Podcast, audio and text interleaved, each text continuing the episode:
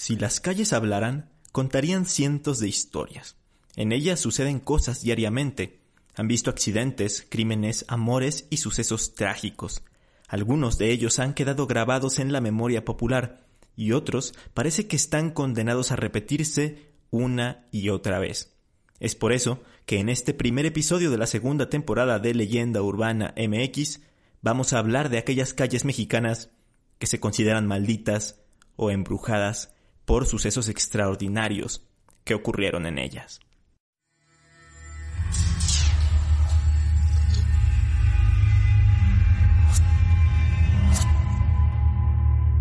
Esto es Leyenda Urbana MX con Ismael Méndez.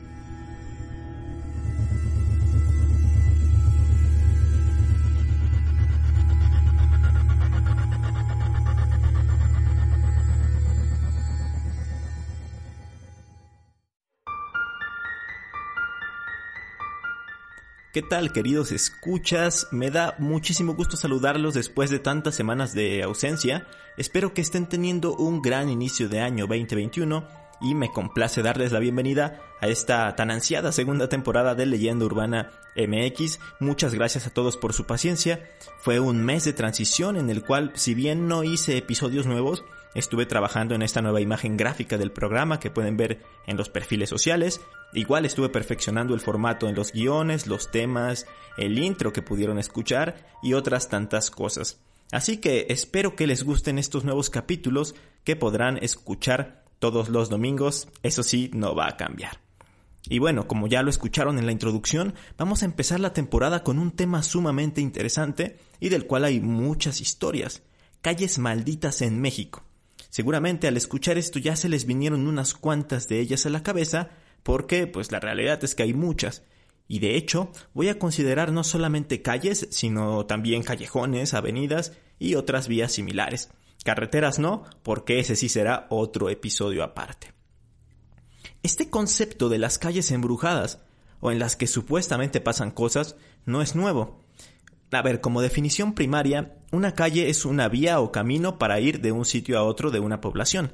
Puede ser para personas, para animales, para vehículos o para todos los anteriores. Ya desde la época prehispánica había calles trazadas en las poblaciones. Claro ejemplo, pues México Tenochtitlan. De hecho, la calle Tacuba, o mejor dicho, la calzada México-Tacuba, se conserva desde ese entonces. Se comenzó a trazar en el año 1377 y se considera la calle más antigua de México. Incluso hay quienes dicen que es la más antigua de toda América. Como dato extra, fue por esa vía que el ejército de Cuitláhuac hizo huir a los hombres de Hernán Cortés durante la llamada Noche Triste por allá del año 1520. Y claro, había otras calles y otros caminos trazados en la ciudad. En estos caminos ya se hablaba de apariciones. Si recuerdan, el episodio de La Llorona ya al final de la temporada pasada, la ciguateteo, que eran estos espíritus de las mujeres fallecidas en el parto, se aparecían justo en los cruces de caminos, así como la mismísima Llorona a la que se le podía ver caminando por distintas calles de la ciudad. Con la llegada de los españoles, la religión católica y pues el inminente crecimiento de la ciudad, naturalmente fueron surgiendo más historias y leyendas. De hecho, muchas de las calles que voy a mencionar y su respectiva historia tienen origen en aquella época colonial. A principios del siglo pasado se publicaron libros con crónicas de las calles, como el famoso Las calles de México de Luis González Obregón, publicado en 1922. Y es que no se me hace raro que haya tantas y tantas calles con este tipo de relatos. A final de cuentas son sitios públicos por los que diariamente pasan miles de personas y además en las que pues lamentablemente llegan a ocurrir accidentes, crímenes y otros tantos sucesos trágicos.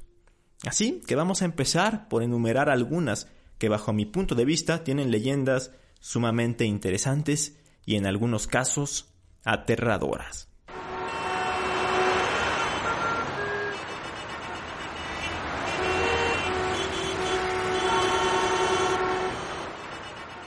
Esta primera que les voy a mencionar quizás sea la más famosa en la actualidad, pues a raíz de su difusión en Internet e incluso tras la visita de muchos programas televisivos y youtubers ha ganado gran popularidad. Me refiero al Callejón del Aguacate. Este callejón, de nombre tan peculiar, se encuentra en la alcaldía de Coyoacán de la Ciudad de México, específicamente en el barrio de Santa Catarina, un lugar, déjenme decirles, sumamente tranquilo, donde se puede tomar un respiro de todo el caos citadino y donde parece que el tiempo está detenido.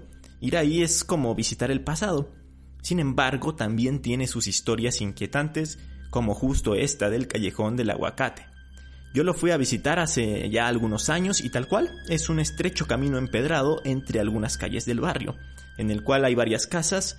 Mm, para mí no tuvo nada extraño, salvo que sí se siente un ambiente, digamos, diferente, quizá por el silencio o la tranquilidad que hay. La primera vez que escuché sobre él, se decía que supuestamente podías encontrarte dinero en el suelo. Y no dinero que se le haya caído a alguien, sino dinero que aparecía mágica o misteriosamente. Eso en el mejor de los casos, porque hay otras historias que más bien son escalofriantes. La leyenda más conocida del callejón es aquella que dicta que durante el gobierno del expresidente Lázaro Cárdenas, un soldado ya retirado solía pasar por ahí, pero él tenía problemas mentales por sus horribles experiencias en batalla. Siempre que estaba caminando por la zona se encontraba a un niño jugando con una pelota, quien, pues él amistosamente se le acercaba para pedirle que jugaran juntos. Pero este hecho, más que pues sacarle una sonrisa al soldado, le molestaba bastante. Y así pasaba el tiempo y un día pues no tuvo más paciencia y decidió agarrar al jovencito y colgarlo de un árbol, provocándole la muerte y además dejando a su alma en pena. Por lo que hasta la actualidad, en ciertas noches, se puede escuchar el sonido de una pelota, como si el niño siguiera jugando con ella, y hay quienes afirman que si te acercas al árbol puedes escuchar los angustiantes gemidos del pequeño. Otra historia que se relata dice que en alguna de, esas casas que están en el callejón vivía una familia que gustaba mucho de jugar a la Ouija. Y esto lo hacían muy seguido. En ocasiones incluso invitaban a vecinos o a gente externa a jugar con ellos. Hasta que en una ocasión el tablero les informó que entre los integrantes de ese día se defraudarían o traicionarían. El padre de familia, por tratar de evitarlo, mató a todos los participantes de esa sesión, para posteriormente enterrar sus cuerpos en el jardín. Pasados algunos días, los vecinos empezaron a notar la ausencia de la familia hasta que un día entraron a la casa y lo que se encontraron fue el cuerpo del padre de familia bañado en sangre y sin cabeza. Después de registrar el lugar, la cabeza nunca apareció, pero se cuenta que esporádicamente suele aparecerse colgada en un árbol del callejón. Por cierto, una de las cosas más representativas del lugar es una virgen que está en la esquina. Algunos dicen que fue mandada a poner por el militar que asesinó al niño debido al arrepentimiento que sentía. Pero lo interesante de ella es que cuentan que a la medianoche llora lágrimas de sangre y que en ocasiones se puede ver a un enorme perro negro tratando de tirarla. Un perro que supuestamente es el diablo. Si quieren saber más del barrio de Santa Catarina y del callejón, los invito a ver el video de mi visita que pueden encontrar en YouTube. Mientras tanto, vámonos del sur al centro de la Ciudad de México, porque ahí hasta sobran calles malditas. Una de ellas les va a sorprender porque es la famosísima Avenida 5 de Mayo, una de las más famosas, de las más transitadas, de las más importantes. Esto porque conecta a la Plaza de la Constitución con la Alameda Central. Es una calle paralela a Francisco y Madero. Nos remontamos al año de 1861, en el que corría una etapa de la historia de México conocida como la Reforma. El gobierno y el presidente de ese entonces, eh, Benito Juárez García, a través de la ley Lerdo, había decretado unos años antes la desamortización de las fincas rústicas y urbanas, propiedad de corporaciones civiles y eclesiásticas. Yo sé que les suena raro esto, pero lo que estaban haciendo básicamente era eh, que empezaron a, a destruir iglesias, monasterios, parroquias, etc. Un día de aquel año le tocó a otra de esas construcciones los vecinos de la capital se dieron cuenta que en donde se encontraba el claustro de la profesa se empezaba a trazar una avenida. Estaba aún cubierta de piedras, escombros y astillas doradas de los retablos que habían destruido junto con el templo. El pueblo, eh, bastante creyente mucho más en ese entonces, que ahora se llenó de indignación, pues habían tumbado una de las edificaciones representativas del centro de la ciudad, y esto pues para construir una calle. Tanto así que la gente empezó a ver esta calle con repugnancia y no se atrevían a cruzar. Esta nueva avenida, supercéntrica, tardó muchísimo tiempo en poblarse, a pesar de la ubicación y de que, eh, pues en realidad los costos eran muy bajos para poder adquirir un lote ahí y empezar a construir. Y esto era porque las personas pensaban que el edificar algo les traería mala suerte e incluso maldiciones porque estaban profanando un suelo anteriormente santificado. Así pues, la calle permaneció sin nombre, sin alumbrado, en ruinas, y se convirtió en un rincón en el que se acumulaban las inmundicias y también se aprovechaba para cometer delitos. Pero todo esto cambió un año después. El 5 de mayo de 1862, las armas nacionales se cubrieron de gloria cuando el ejército francés, que pretendía invadir a México, fue derrotado en la ciudad de Puebla. Esta victoria llenó de orgullo a todos los mexicanos y en honor a este acontecimiento el ayuntamiento de la ciudad lo que hizo fue mandar a colocar en aquella calle abandonada una placa que rezaba calle 5 de mayo. A partir de ese momento, pues la gente empezó a ver bien a la calle, comenzó a ser bien vista y las personas empezaron a instalarse. De hecho, ganó tanto reconocimiento que cuando en el año de 1863 los franceses consiguieron eh, derrotar al ejército mexicano en otra batalla en Puebla, lograron llegar a la capital y ya estando aquí en la capital balearon la placa que les recordaba la derrota del año anterior. Y a partir de esto los vecinos lloraron de odio e indignación. La placa fue puesta nuevamente en su sitio cuando la República quedó restablecida y el 5 de mayo de 1868 se conmemoró en esa calle el triunfo de las armas mexicanas y a partir de entonces las autoridades se preocuparon por darle mantenimiento y embellecerla. Por ejemplo, a principios del siglo XX, específicamente en 1901, Porfirio Díaz mandó demoler el antiguo Gran Teatro Nacional para extender la calle 5 de Mayo del Zócalo hasta la Alameda Central. Con el paso del tiempo se fueron edificando construcciones emblemáticas como el Bar La Ópera, el Café El Popular, una dulcería llamada Celaya y el extinto cinematógrafo Cineclub, entre muchos muchos otros. Por cierto, si van por ahí y les da hambre, les recomiendo pasar a comerse unos tacos al pastor y una buena cerveza ahí en los arandas porque están buenísimos. Y también, pues, que tengan en mente o si van con alguien más, pues les puedan comentar que anteriormente esa avenida se consideraba maldita. Selling a little or a lot. Shopify helps you do your thing however you cha-ching. Shopify is the global commerce platform that helps you sell at every stage of your business. From the launch your online shop stage to the first real life store stage, all the way to the did we just hit a million orders stage. Shopify is there to help you grow. Shopify helps you turn browsers into buyers with the internet's best converting checkout. 36% better on average compared to other leading commerce platforms because businesses that grow grow with Shopify. Get a $1 per month trial period at shopify.com/work. shopify.com/work. Hey, it's Danny Pellegrino from Everything Iconic. Ready to upgrade your style game without blowing your budget? Check out Quince. They've got all the good stuff, shirts and polos, activewear and fine leather goods, all at 50 to 80% less than other high-end brands. And the best part? They're all about safe, ethical, and responsible manufacturing.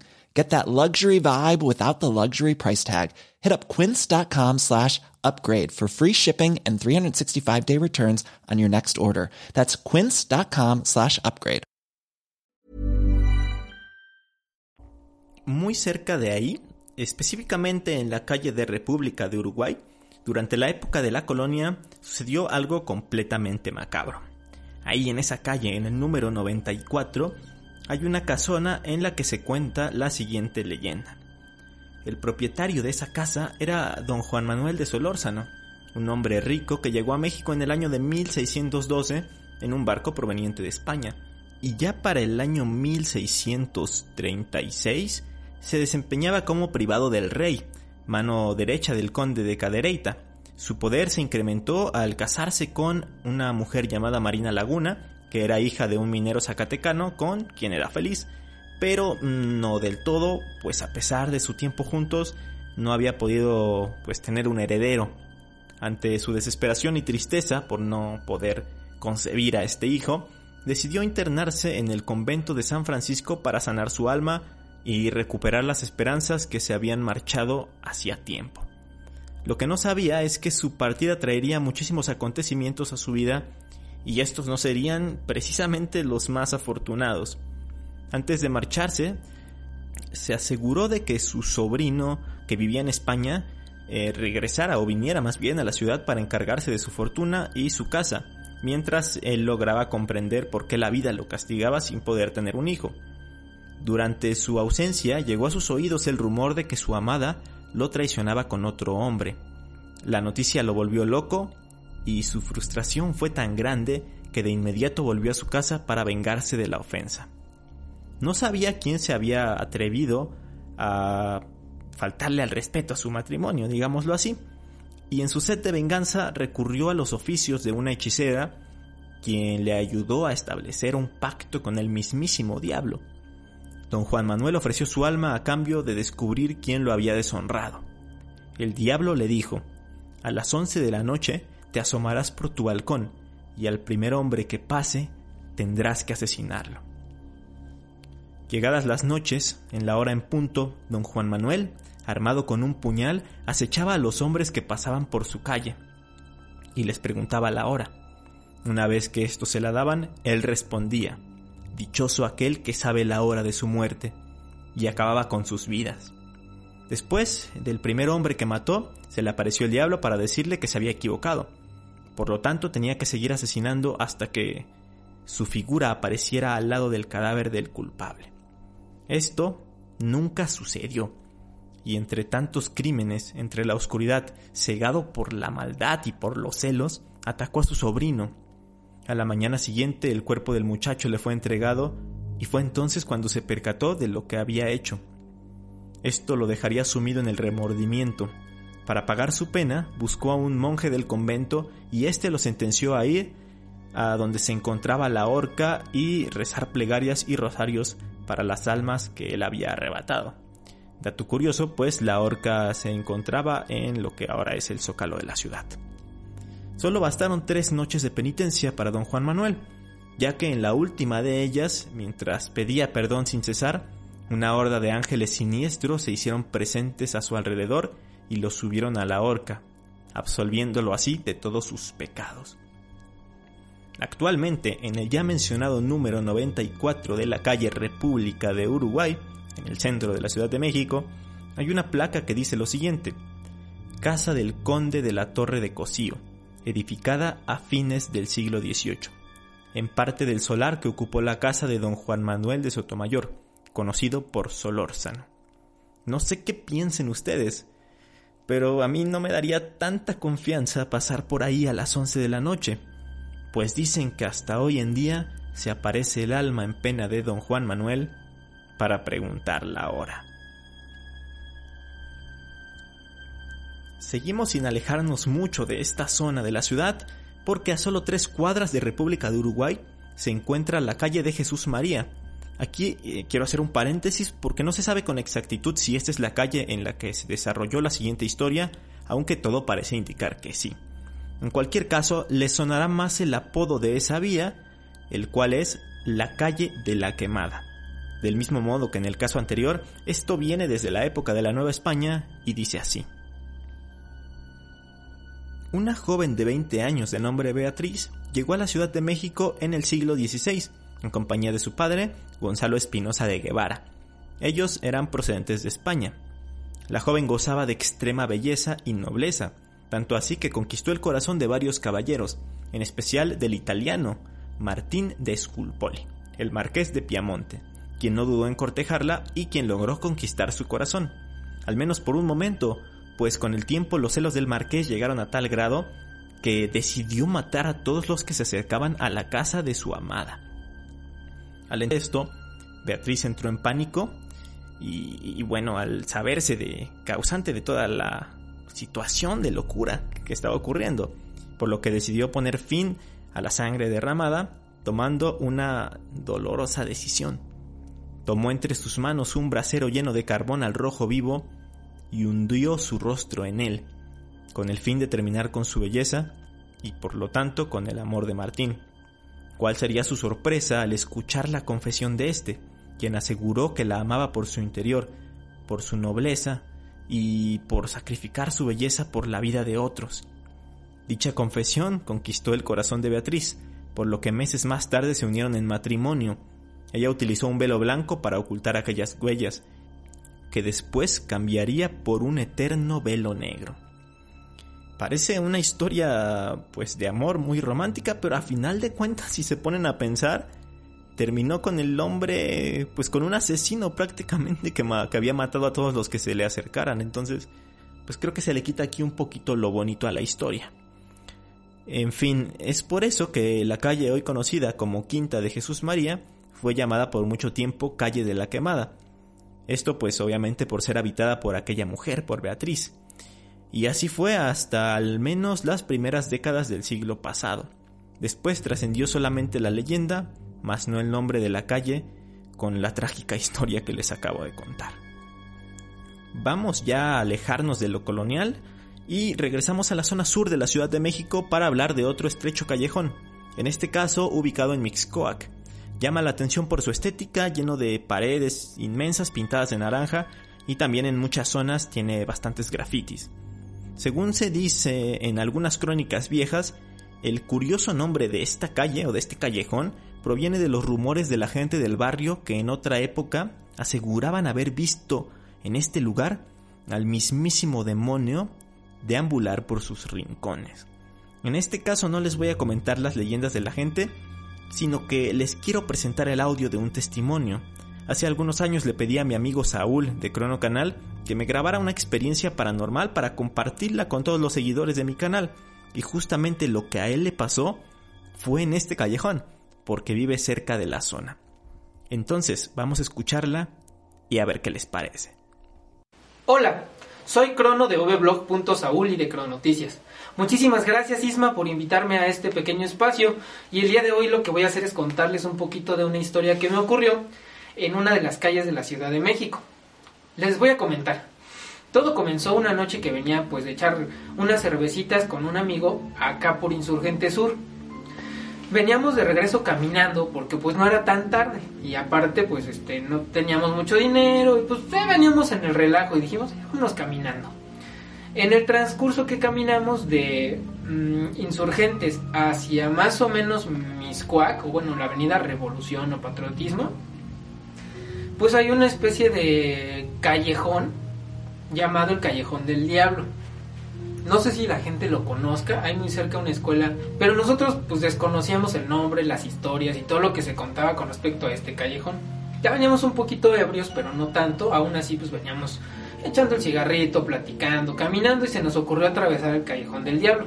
Empezamos caminando normal y a la mitad del camino, bueno, hay como una especie de pinturas y así como cosas grafitis y diferentes este, cosas pintadas al centro de este callejón, que se veían bastante raro, pues al caminar pues, más veíamos pues, como si nada. Cuando seguíamos caminando, llegó un momento en el que le, decía a mi amigo, oye, como que siento que el callejón no está muy largo o, algo, ¿no? Y me decía así. Seguíamos caminando y mientras caminábamos escuchábamos ruidos, voces, eh, como gritos y niños jugando. Entonces, este, mi amigo me dice, oye, niños jugando a esta hora, pues ya es tarde, ¿no? Le digo, ¿quién sabe? Porque bueno, es fin de semana, a lo mejor a la persona que le encargan la escuela, pues a lo mejor habrá metido niños para hacer una fiesta, o no sé, a lo mejor están jugando aquí al lado, ¿no? Y bueno, seguimos caminando. Un poco más adelante escuchamos gritos de mujeres y volteábamos. Y a cada rato escuchamos como carros pasar en esa calle y pues cuando volteábamos y nos hacíamos a un lado por si pasaban y pues no veíamos nada pues sí nos pareció extraño, pero bueno, seguimos nuestro camino. El callejón realmente se nos hizo bastante largo. No sé si se debía al estado etílico en el que íbamos, que me imagino que no.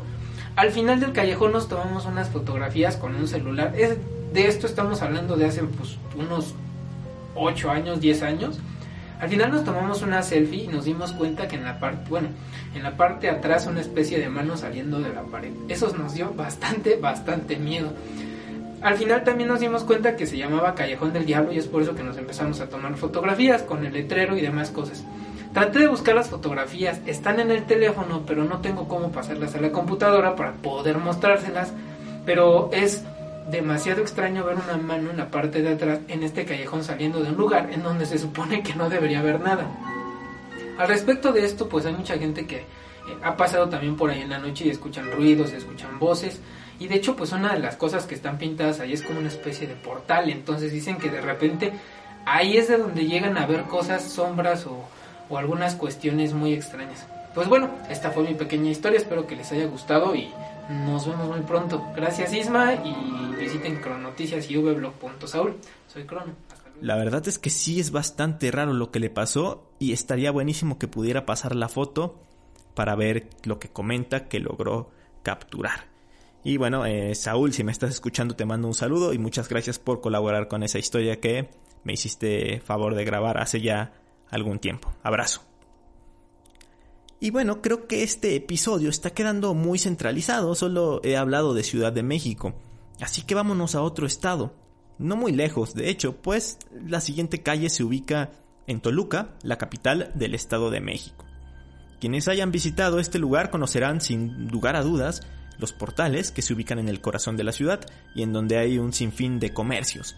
Cerquita de ellos está la Plaza de los Mártires en donde podemos ver la catedral y el Palacio de Gobierno.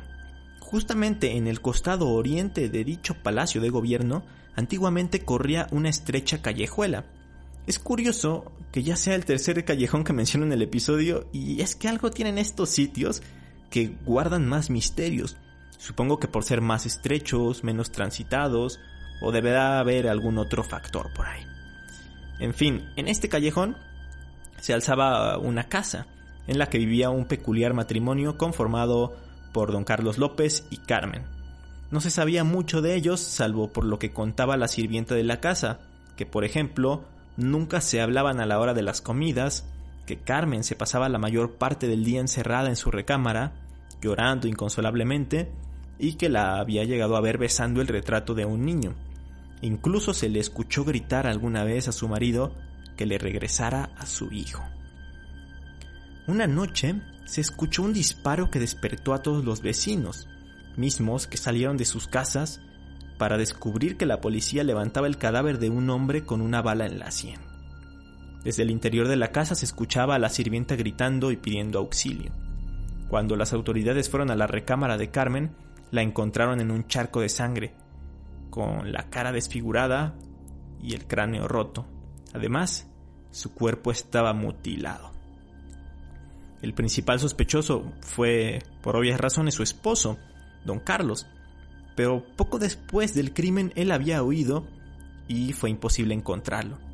Sin embargo, en el cadáver del hombre fue encontrada una carta que esclareció todo el asunto. La carta era de Carmen e iba dirigida a Fernando de Santillana, quien era su hermano. Le contaba en ella que don Carlos estaba en creencia de que ella y don Fernando eran amantes, que en su ataque de celos le arrebató el hijo pensando que no era suyo para matarlo. Le pedía al amado hermano que la visitara esa noche para protegerla. Desafortunadamente, don Carlos, creyéndose engañado, le dio fin a la vida de ambos. Todo aquel hecho dio origen y renombre al famoso Callejón del Muerto, donde cuentan las leyendas que, al sonar las doce campanadas de la medianoche en el convento del Carmen, que está solo a un par de minutos de ahí, un fantasma o una vaga silueta atravesaba el entonces cementerio, salía a la calle y desaparecía al pisar la entrada de una casa conocida como la Casa de las Ánimas. Incluso en la actualidad se dice que se sigue viendo salir a la silueta del convento. Así que ya saben, la próxima vez que vayan a Toluca, además de ir por su tradicional torta de chorizo a los portales, pueden visitar el convento y la antigua calle que era conocida como el Callejón del Muerto. Y ya para terminar nos vamos hasta Cozumel, Quintana Roo, para conocer una avenida muy particular. Su nombre original es Avenida Industrial, pero ya es más conocida por los vecinos como la Avenida de las Ánimas. La razón es que, según se cuenta, hay una gran cantidad de almas en pena que se aparecen ahí, incluso a plena luz del día. Almas que han provocado accidentes. Lo curioso es que la avenida mide unos 2 o 3 kilómetros y está en línea recta. O sea que no es que sea sumamente peligrosa como para que sucedan tantos accidentes. Pero, repito, estos supuestamente son causados por las almas en pena. En ese relativamente corto tramo que mide la vialidad, hay alrededor de 8 nichos, y quizá en la actualidad ya sean más. Ya saben, estos pequeños altares o cruces que popularmente se ponen en las calles cuando alguien fallece por un accidente o cuando asesinan a alguien ahí o alguna situación de este tipo.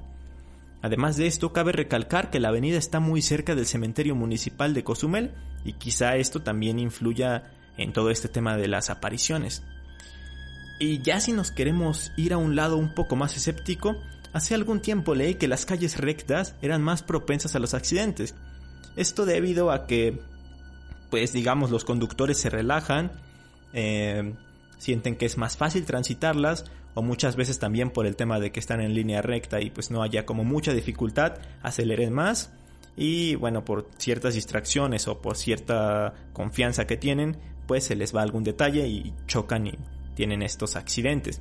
En cambio, pues las calles eh, que tienen curvas o que son más difíciles, pues lo que hace es que los conductores vayan más concentrados, pongan más atención al camino y estén más alerta eh, totalmente para evitar algún accidente. Pero bueno, si, si se habla del tema de que hay tantas apariciones, pues también por algo será. De cualquier forma, hay un investigador paranormal de la península que se llama Jorge Moreno, tiene su canal en YouTube y ha colaborado con La Mano Peluda. De hecho, yo conocí este caso de la Avenida de las Ánimas y conocí de, Jorge Moreno por La Mano Peluda Investigación. Y él reportó este caso de la avenida, incluso en uno de los nichos que hay, grabó una psicofonía Así que no olviden pasar a ver la investigación en YouTube y pues ya me dirán qué les parece. Y bueno, ya para, para empezar a finalizar este episodio, pues eh, como siempre les menciono un poco de referencias o recomendaciones que pueden ustedes consultar para ampliar un poco más la información o por si se quedaron interesados en primer lugar, pues el libro que les mencioné al principio del capítulo, Las calles de México, de Luis González Obregón, publicado en 1922. Eh, algo más reciente, La ciudad oculta de Héctor de Mauleón. Eh, son dos tomos y son libros que tienen historias muy cortitas, tienen, no sé, tres, cuatro páginas cada una y eh, la verdad es que son muy fáciles de leer y tiene muchas historias interesantísimas de calles de la Ciudad de México. Por ejemplo, me basé en este libro para contarles la, la leyenda de la calle maldita de la avenida 5 de Mayo, entonces también se los recomiendo mucho. Luego está otro libro llamado Leyendas de las calles de la Ciudad de México, lo escribió Juan de Dios Pesa, y como su nombre lo indica, este sí está totalmente enfocado a leyendas que se desarrollaron en calles muy específicas. Y por último, pues lo, que les comenté, eh, pasen a ver la investigación de Jorge Moreno sobre la Avenida de las Ánimas. Eh, y también si pueden escuchar, eh, no sé exactamente qué episodio sea, pero en, la mano peluda investigación, y yo creo que si le ponen la Avenida de las Ánimas, tal vez puede salir el clip donde él cuenta un poco más de lo que hizo, de cuando fue a visitar ese lugar, y la verdad es que está muy interesante también por la conversación que se hace a raíz de este caso. Y bueno, si ustedes conocen alguna otra obra más, alguna serie, alguna película que tenga que ver con este tipo de cosas, de calles embrujadas o calles malditas, pues no olviden dejarlo en los comentarios o en redes sociales. Dicho esto, vamos cerrando el episodio de esta semana. Espero que les haya gustado el arranque de esta segunda temporada. Como podrán notar, la idea es que ahora los episodios sean un poco más largos, de entre 30 y 40 minutos, a diferencia de la temporada pasada que eran de entre 20 y 30, y así pues pueda incluir un poco más de historias, aunque sean historias algunas veces un poquito más cortas, pero tener digamos más variedad. Además me voy a enfocar mucho más en temas paranormales y sobrenaturales, ya lo irán viendo.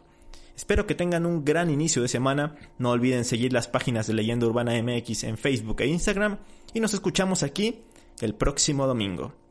Hasta entonces.